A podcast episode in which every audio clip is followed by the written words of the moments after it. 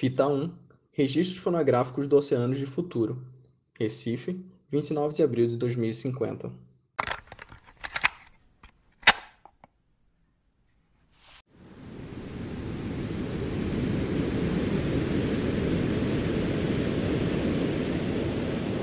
Sou um arranjo de vida.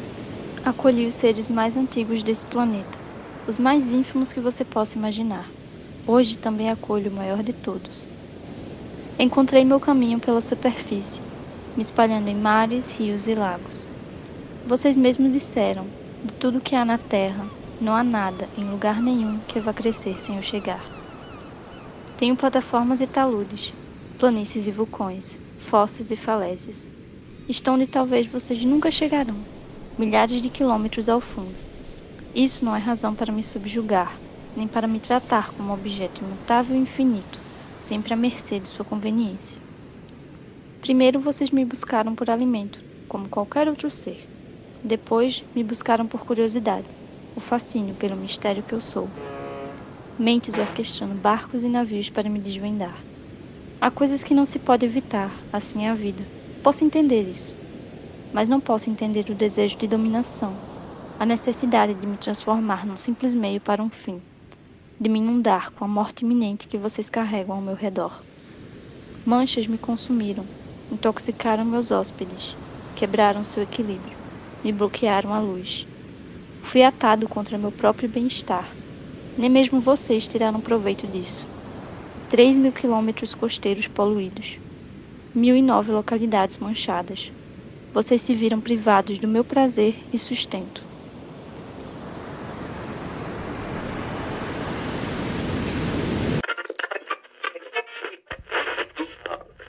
Em 30 de agosto de 2019, o IBAMA identificou os primeiros vestígios de petróleo cru nas praias de Conde e Pitimbu, na Paraíba. Dois anos antes do início do período que ficou marcado como a década dos oceanos, esse foi o maior desastre ambiental do tipo no Brasil. No episódio de hoje, o Oceanos de Futuro mergulha na história desse crime e mostra como a tecnologia, em especial os investimentos em inteligência artificial, transformou para sempre o futuro dos nossos mares.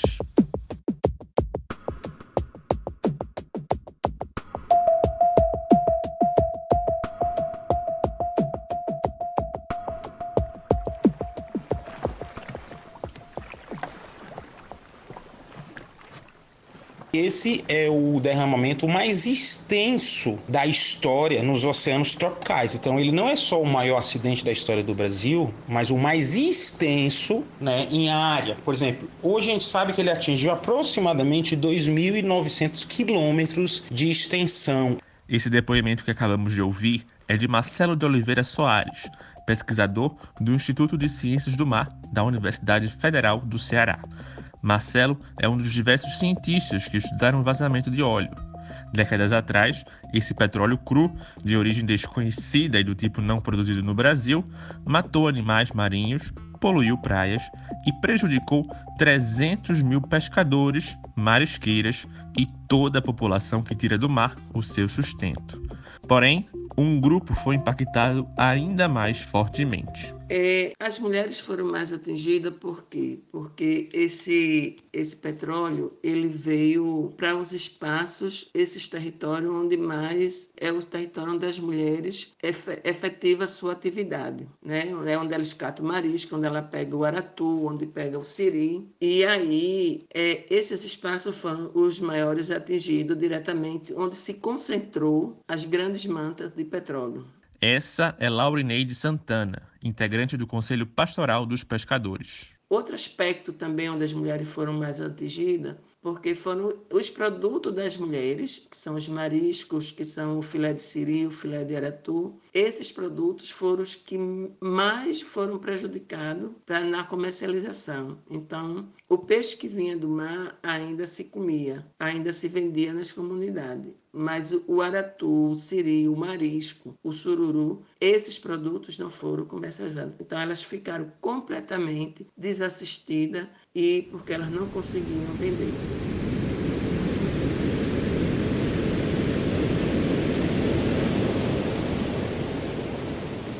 Mas inertes vocês não ficaram.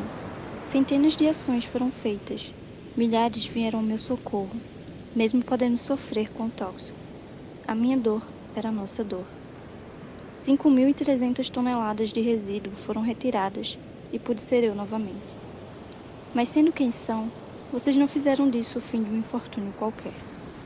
Mais uma vez, as mentes se puseram a postos, agora ávidas por me proteger. Mas para conseguir tal feito, era preciso mais do que simples máquinas. Era preciso mentes ao meu dispor, sem qualquer descanso. Então vocês a criaram artificialmente. Uma inteligência como a sua, mas capaz de me observar longamente pelo tempo que for preciso. Um sistema apto a analisar milhões de imagens minhas, identificar essas manchas antes que tudo se agrave.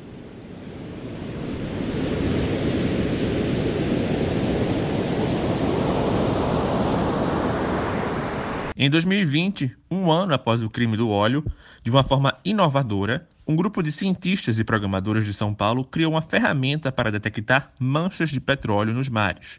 Após vasculharmos nossos arquivos, encontramos essa explicação do Felipe Ribeiro Tanso, um dos pesquisadores envolvidos no projeto Poseidon. A nossa solução, basicamente, ela utiliza os satélites para mapear os oceanos e nós utilizamos uma inteligência artificial, que nada mais é um, um computador, que ele vai identificar o padrão nessas imagens para poder é, localizar manchas de óleos no oceano com base em padrões de imagens e, e acontecimentos que já aconteceram no mundo. Identificar o que seria uma mancha e ficar olhando isso diariamente é meio que meio impossível, assim, né? Tem que ficar olhando toda a costa do Brasil. Esse é Eduardo Ritter, que também integra a equipe que desenvolveu o Poseidon. Então, nossa inteligência artificial precisava reconhecer a diferença entre uma mancha de óleo, é, plânctons e uma nuvem. E quando você tira uma foto com essa resolução, ela tem uma resolução boa, assim, mas é uma foto de quilômetros, né? Então ele tem que identificar aonde está ali e o que é cada coisa senão ele pode se confundir e falar, olha, isso aqui tem uma mancha de óleo, na verdade é só uma nuvem ou só uma mancha de plânctons ali, né? Os benefícios dessa inteligência artificial são enormes. Joana Ritter, que também integrou o projeto, conta um pouco mais. Imagina pegar uma pessoa para ficar analisando as imagens do satélite a olho nu, né? Então, é uma pessoa ela pode se cansar, né? Então, se ela ficar cansada, ela vai acabar é, acabar até se confundindo, é, são mínimos detalhes que pode confundir bastante, por exemplo, nem como o Eduardo falou, né, dos plânctons, do, das nuvens e tudo. Então, são coisinhas que pode atrapalhar uma pessoa mesmo ela cansada, é, seria um trabalho muito massivo e ela pode acabar se confundindo. E, e... e, aí, enquanto uma inteligência artificial faz isso sem dormir, sem cansar e tudo. Exato. E assim a gente pode ampliar a nossa capacidade como ser humanos, né? Não é aquela coisa de, ah, vamos trocar ah, as pessoas. Não. É, a gente vai usar a inteligência artificial para aumentar a nossa capacidade, que é cuidar da, da Terra, né? Cuidar dos nossos oceanos. E com a inteligência artificial, ela pode ajudar a gente nisso, ajudar a monitorar coisas e áreas que a gente não consegue ficar ali diariamente. O custo para isso seria absurdo, para a gente ver toda a costa do Brasil diariamente, alguém ali olhando e tudo mais. Então, a inteligência artificial não, ela consegue aumentar a nossa capacidade. Preservar uma grandeza como a minha exige grandeza equivalente. E foi na ciência que vocês a encontraram. Para zelar pela minha existência e por todos aqueles que encontraram em mim um alicerce para viver. A inovação do Poseidon garantiu a esse grupo uma premiação da NASA, a Agência Espacial Americana, pois o projeto utiliza um banco de dados aberto e público, acessível a governos, pesquisadores e à sociedade civil. Felipe Ribeiro Tanzo explica a importância do acesso a essas tecnologias. É, quando eu comecei a fazer algumas pesquisas do, do, do impacto que isso estava tendo socioeconomicamente no, no nosso país, eu, eu acabei dirigindo algumas pesquisas para o que, que a gente tem acessível né, a nível Brasil.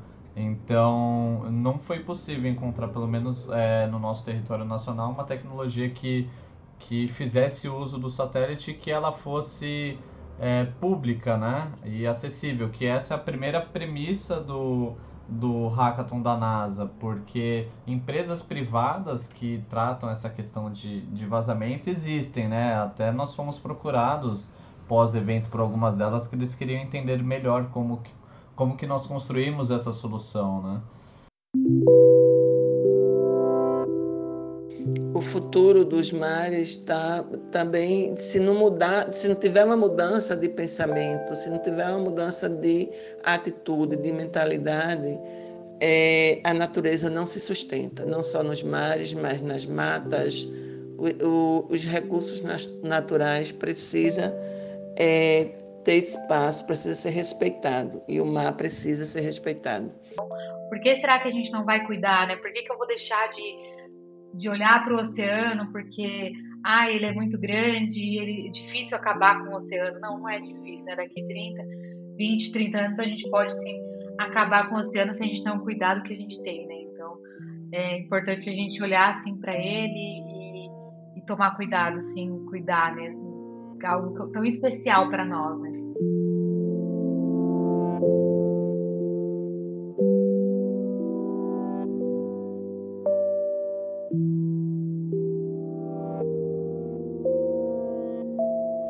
Esse primeiro episódio do Oceanos de Futuro foi apresentado por Roberto Peixoto e Maria Eduarda Guerra. Na produção, Maria Eduarda Guerra, Marcelo Moraes e Roberto Peixoto.